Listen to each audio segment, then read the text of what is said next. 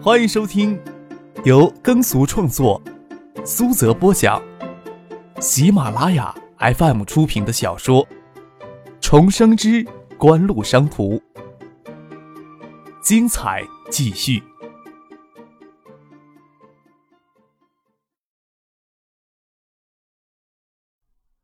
第七百一十九集。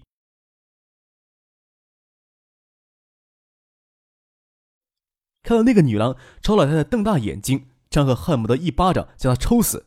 老太太顿时就改了口，指着何贤一口咬定：“不是你，是他，是他撞倒的我。”又一屁股坐到地上，嗯嗯呀的叫痛起来，朝围观的人叫屈。张赫压着心头的怒火，免得人家撒泼而陷入被动，松开了抓住妙龄女郎的手，将手里的塑料袋给围观的人群看。我也给那个小男孩撞了一下，塑料袋都破了。东西撒了一地，刚刚捡起来。老太太跌了一跤，可能还没有看清楚人。但这女的过来，老太太已经站起来一会儿了。她哪只眼睛看到我们撞人了？你说我讹诈你？你说讹诈你？那边的女郎突然发飙起来，将她挎着手臂上的手袋拿了下来。你眼睛睁睁大！这是什么包？这是库奇，意大利的库奇。你马子出去卖都买不起。又神情激动，打开手袋，掏出手机来。你眼睛睁睁大！这是什么手机？这是爱达 i 三八零。你马子出去卖都买不起。你怎么这么说话？何贤气得满脸通红，争着站出来跟妙龄女郎怒目对峙。老婆婆明明是给别人撞倒了。她何曾被人这么冤屈过？两句一话一说，眼睛都红了起来。那妙龄女郎又伸手拽住何贤的衣袖。另一只拿着手机就开始拨号。何勇，你死哪里去了？你快回来！有人将你妈撞倒了，腿可能又断了。撞你妈的两个人还要溜走，正给我拽在这里。有个男的还想对我动手动脚的。老太太一屁股坐到地上，何贤垂泪欲滴。围观的人也不知道真相究竟是如何的。张克抬头看了看大厅里有只摄像机对着这里，没想到九九年新建的医院综合大楼都装了监控系统。这时候不想将这里的矛盾激化，揪住那女人的手，指着那里：“你睁大眼睛一些，那只摄像机将这里都拍下来了。咱要不要找一下院的保安看一下监控录像呀？”猛然将那个女人的手甩开，那女人顿时愣在那儿。她没有想到这里还有摄像头对着，一时间没有发现。妙龄女郎与老太太的表情，众人都看在眼里，顿时轰然。张克想想也恨，要不是有这摄像头，今天还真解释不清楚了。又不能在众人的围观下动手打女人，要换个地方，才不管是不是女的，一巴掌都抽上去。你还不是讹诈啊？你要讹诈，这些东西我都给你。将塑料袋里面连东西都丢到女人的脸上。看你穿的人模狗样的，还有几分姿色，真他妈恶心。也没有心情再出去买东西，都急得要发抖，拉着何贤的手就往电梯那里走去。回到了病房，苏玉婷刚帮着陈峰擦洗过身子。看着张可拉着何贤的手走进来，嘴巴张得老大，不可思议的指着他们：“你们。”张可这时候才发现气得发晕，拉着何贤的手一直没有松开。何贤抢着愤恨的将刚才大厅上遇到那桩事儿说了出来，就算到了楼上，说话都气着，身子有些发抖。张可掏出了手机，问陈飞荣：“我帮你买了些东西，刚才一生气啊，都丢那娘们脸上了，我让人再送过来吧。你还需要什么东西？”啊，你先吸吸气儿吧。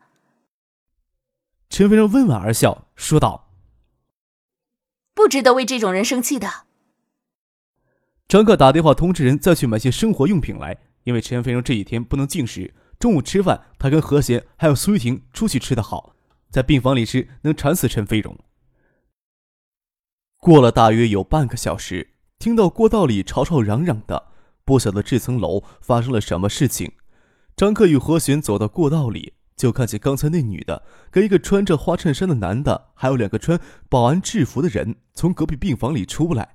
他看到张克跟何璇露脸，指着他们就喊：“何勇，就是他们，就是他们撞倒了你妈，还将东西砸在我脸上。”张克心里怒火腾飞，但是也知道这一男一女至少要确认过监控录像证据给消除掉，或者是确认监控录像没有留下证据。才敢找上门来，不管哪一种，都说明他们跟医院有所勾结。张克想忍一口气儿，等通知人过来再收拾这些人渣。但是何贤哪里控制得住，站出来指着那女的说道：“你们怎么这么不要脸？小小婊子，你还敢骂人？”穿花衬衫的男子动手就要过来揪何贤的头发，张克一把抓住他的手，呵斥他：“你想做什么？还想对女孩子动手？”免得这个男人耍赖，后面两个保安神色也不善。张克抓住他的手就放开，将何贤挡在身后。或许是你们搞错了吧？这小伙子人很好的，撞到人不会不承认的。同病房的中年妇女插话过来，要说一句公道话：“老婊子，你哪只眼睛看见他没有撞我妈呀？难道他眼睛看花了？”花衬衫男子对中年妇女破口大骂。中年妇女气急，也不知道如何回嘴。大厅有摄像头，你们去看监控录像，就知道人是不是我撞倒的。何贤终于受不住委屈，哭了，一边抹眼泪一边辩解：“我们去看监控录像了，没有录下来。”花衬衫男的气势汹汹的说道：“不是你撞倒的，你为什么发善心去扶呀？大厅里来来往往处人那么多，就你们血泪逢。”挥拳又要打过来，看那俩保安也跃跃欲试。张可心里怒火腾飞到极点，但是跟三个女孩子在一块儿，又不能边打边跑，只能拿手护在脸前，挡在面前，大腿给踹了一脚，也没有还手。好些病人跟病人家属听到动静跑出来，都帮声制止他们动手打人。这时候也只能先示弱了。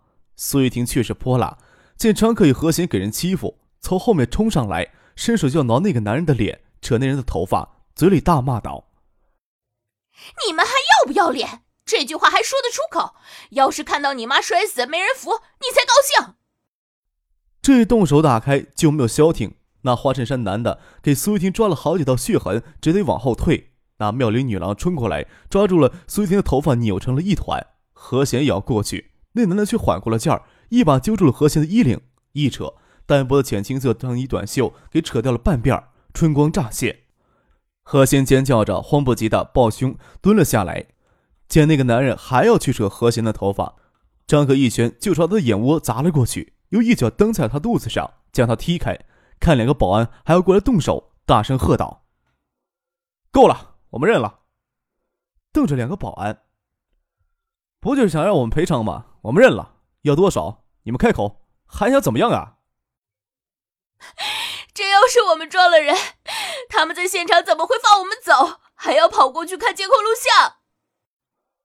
何璇受不住委屈的，给撕破的衣服蹲在了地上，哭着继续给自己辩解。张克见陈飞扬也忍痛到过道里来，见那个男人气势汹汹的，还要动手，瞪眼看着他。我告诉你，这里边都是动了手术的病人，真要碰到了谁，你能负责？你要多少钱，我们都认了。掏出了皮夹，将里面的现金钞票都丢到了过道上。这钱你们先拿过去。张克又将苏玉婷拉了回来，让他先扶着何贤跟陈飞荣进去。那花衬衫男子仍气势汹汹的手指着张克的鼻子叫嚣着：“哼，你他妈的撞倒人溜走还这么凶！我妈的腿断了，你以为就这点钱能赔偿？医药费都不够，营养费、误工费还有精神损失，你赔得起吗？”伸腿将过道钱拨到了一边，张克只想暂时的息事宁人，事后自然收拾这些人渣。取出了身份证，也丢到过道上。要多少钱，你们只管来找我，我人就在这里等你。两个保安也不想在医院里闹出多大事情，将张克的身份证捡了起来，又一边捡钱一边劝那花衬衫男子说道：“哎，他认了就好，先去看看你母亲的腿吧，有身份证在，他们也有住院的病人。”也不怕他们会跑了。那女的也扯了扯花衬衫男子，她见张可极力压制心中怒火，眼神凶厉，要花衬衫男子别再动手打架了。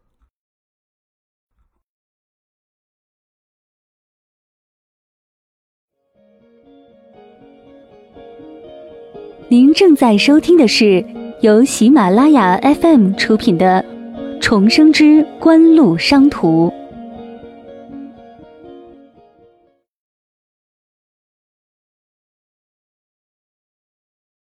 这一会儿，之前给张克指派给陈飞荣买东西的两名工作人员提着东西进来，看到这里这么混乱，忙跑过来问发生了什么事情。张克一肚子火，没法发泄，冲着他们就骂：“吃屎去哪？才过来，把父亲给我叫过来！”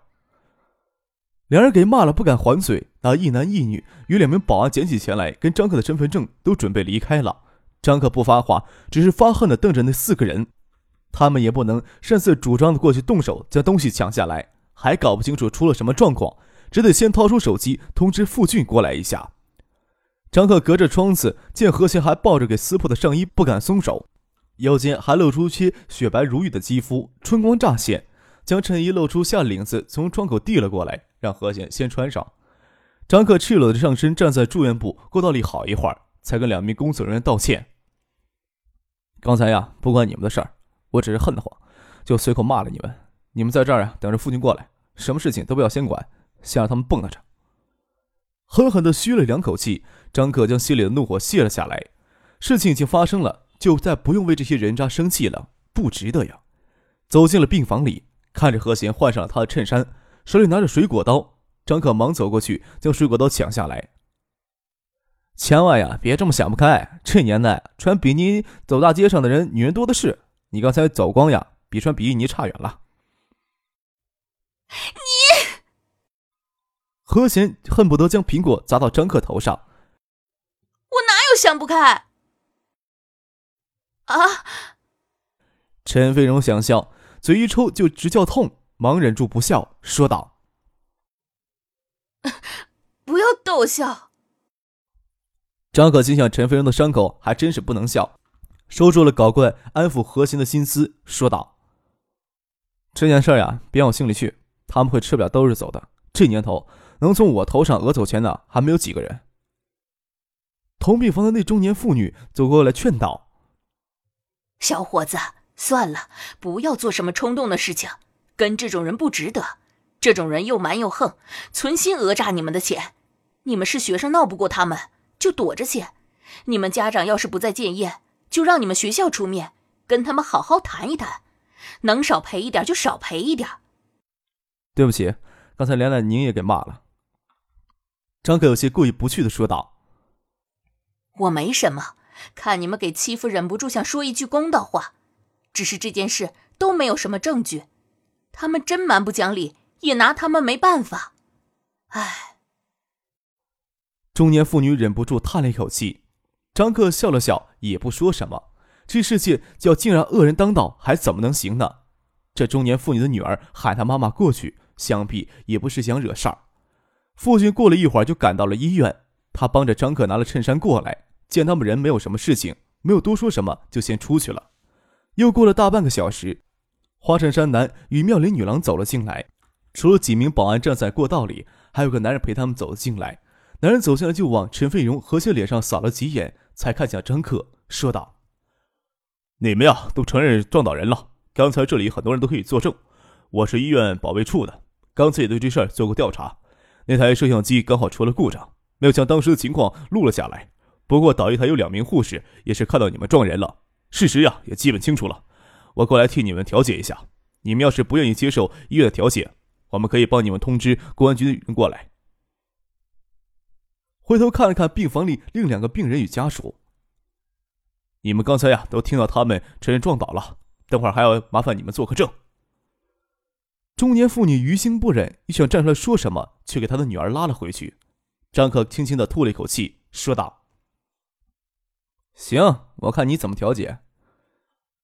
刚刚医院啊被你们撞倒的徐老太太检查了一下，你们呀应该庆幸的，虽然腿还要再动一次手术，人家还要再吃一次苦。”不过没有特别大的生命危险，你们呀，是不是马上通知你们的家人，先往医院账户里打两万块钱，先用于老太太的治疗与日常营养，其他赔偿呀，要看治疗情况再说。再说徐老太太腿治不好，留下什么后遗症，肯定是要多赔一些的。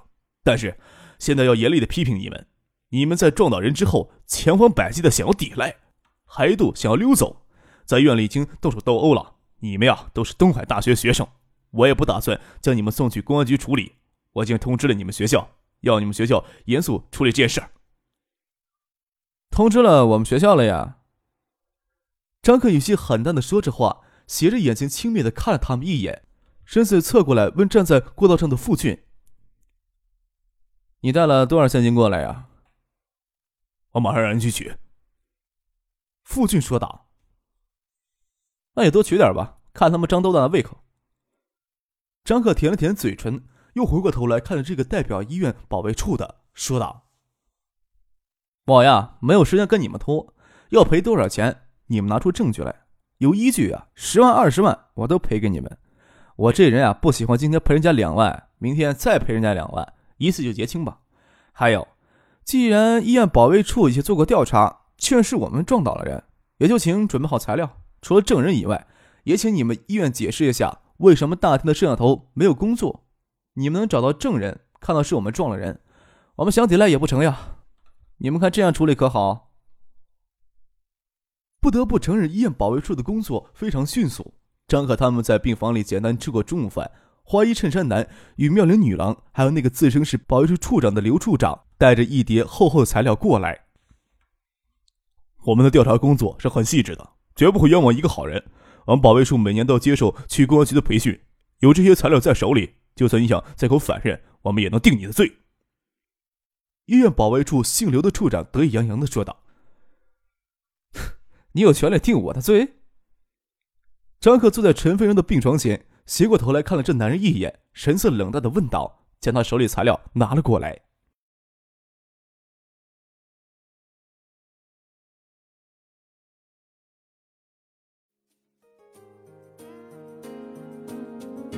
听众朋友，本集播讲完毕，感谢您的收听。